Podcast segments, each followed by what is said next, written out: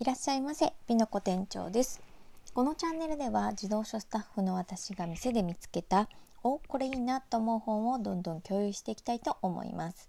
お子様におすすめっていうのはもちろん、大人の私から見ても生活に取り入れられる、気づきがあるという本を紹介しています。よろしければ最後までお付き合いください。今日のおすすめは、お腹の中に鬼がいる、久方チャイルドの絵本です。ではサクッと解説いたします。節分の日のお話です。教室でみんなで鬼の目を作っているんです。あっちゃんは空色の鬼を描いています。なんでかというと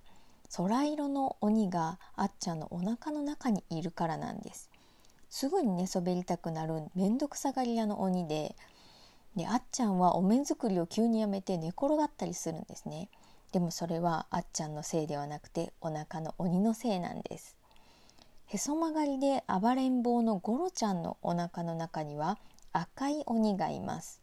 そのせいでみんなのお面も赤く塗ってしまうぐらいめっちゃいけずなんですね。で先生に言われてみんなが「鬼は外福は内」と元気に言うとみんなのお腹の中の鬼が飛び出してどっかに行ってしまいました。でもゴロちゃんはわざと逆に言うんです。鬼はうち、鬼はうち。一人で豆をボリボリ食べたりして。するとみんなのお腹から出たばっかりの鬼たちがみんなゴロちゃんのお腹の中に入ってしまうんです。誰か引き取ってくれませんか？っていうなかなか恐怖のストーリーです。でもこれぐらいちょっとインパクトのある絵本って節分の行事を伝えるにはすごくいいんですよね。自分のお腹の中に鬼がいるって思うと本気で鬼は外しようって思いますからね。でこの絵本に出てくる鬼は悪い鬼ばっかりなんですが心理学とかでは自分の中にはもう一人の自分がいるって言われています。心の中の小さな子供の自分が何を欲しがっているのかに耳を傾けてあげると本当の望みが分かりやすいんです。外側の大人の自分が周りの目や自分のキャラクターと違うとかで本当のそのしたいこととかを見て見ぬふりをしていることってありませんか？心の中の小さな自分が本当はこうしたいんだけどって言ってることって結構あると思います。例えば友達との人間関係を気にして大勢の飲み会とかに本当はちょっと乗り気じゃないけど頑張って参加して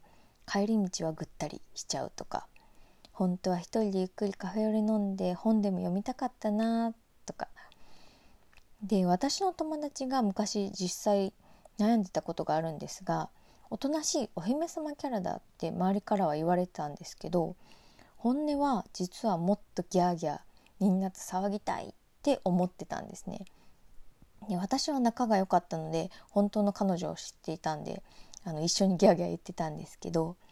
なのでたまにふと自分の胸に手を当てて心の中の小さい自分が一体何をしたがっているのか何を欲しがっているのかを考えてみるのが良さそうです。自分小さな自分をそう子供の自分を可愛がってあげる感じですね。というわけで本日のおすすめはお腹の中に鬼がいるでした。よかったらいいねボタンポチッとお願いいたします。あとチャンネル登録も嬉しいです。ではまたのお越しをお待ちしております。ピノコ店長でした。